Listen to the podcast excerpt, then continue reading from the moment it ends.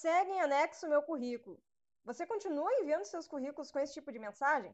Então, para agora mesmo. Senta aí, vamos bater um papo, porque esse é mais um episódio do podcast Tô Empregado. Então, se você continua encaminhando seu currículo com esse tipo de mensagem, você está perdendo já uma oportunidade inicial de poder se apresentar para o recrutador, para quem vai estar recebendo seu currículo. Você precisa escrever no corpo do e-mail sempre uma breve carta de apresentação, descrevendo a sua formação, seus principais conhecimentos relacionados com a vaga para a qual você está se candidatando, né? o que, que você tem já de experiência e vivência de acordo com aquela área, de acordo com a vaga em questão. Então, não desperdice a oportunidade. Quando você for encaminhar o seu currículo, não coloca simplesmente segue em anexo. O recrutador tem ali, naquele momento em que você escreve a sua carta de apresentação, a oportunidade de conhecer um pouquinho mais a seu respeito e gerar nele já um interesse para ele poder visualizar o seu currículo depois, tá certo? Então, algumas coisas que você tem que prestar atenção para poder acertar aí na construção da sua carta de apresentação.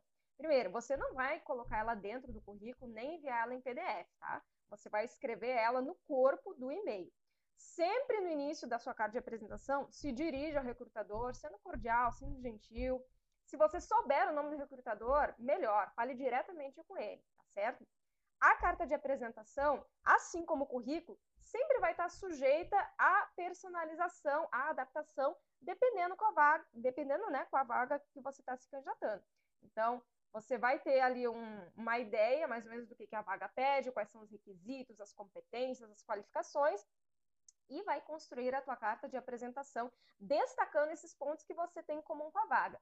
Então, se a vaga requer conhecimento, experiência, vivência em determinada atividade, em determinado sistema, ou ela pontua um conhecimento específico que o candidato precisa ter, você já pode abordar isso ali na tua carta de apresentação, certo? Então, você pode escrever ali que você tenha formação é, na graduação tal, que você tenha experiência em determinadas atividades, X, Y, Z, que você tem domínio no sistema A, B e C, sempre levando em consideração que a vaga está pontuando ali, tá certo?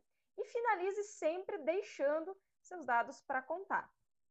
A carta de apresentação vai te possibilitar mostrar logo de cara, assim, para o recrutador, quais são os requisitos que você possui e que a vaga está pontuando. Então, já vai mostrar a sua compatibilidade com aquela vaga, tá certo? Então, não perca a oportunidade de poder se apresentar no momento que você for enviar o seu currículo.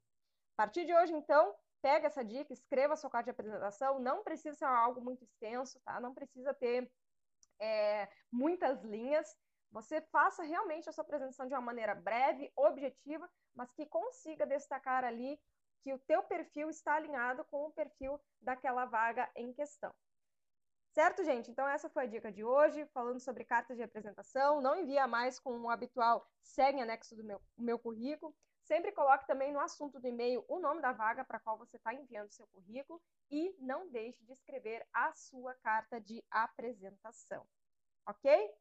Eu espero você então numa próxima oportunidade para mais um episódio aqui do nosso podcast Estou Empregado. Se você não me acompanha ainda nas redes sociais, eu vou já, já te fazer o convite para me, me seguir lá no Instagram, amandasantos.consultoria, ou você pode me acompanhar também ali no LinkedIn, Amanda dos Santos. Me procura lá no LinkedIn, me acompanha e a gente vai poder bater um papo melhor ainda sobre carreira, recolocação, currículo, LinkedIn, entrevista, para te ajudar a conseguir o teu sonhado sim.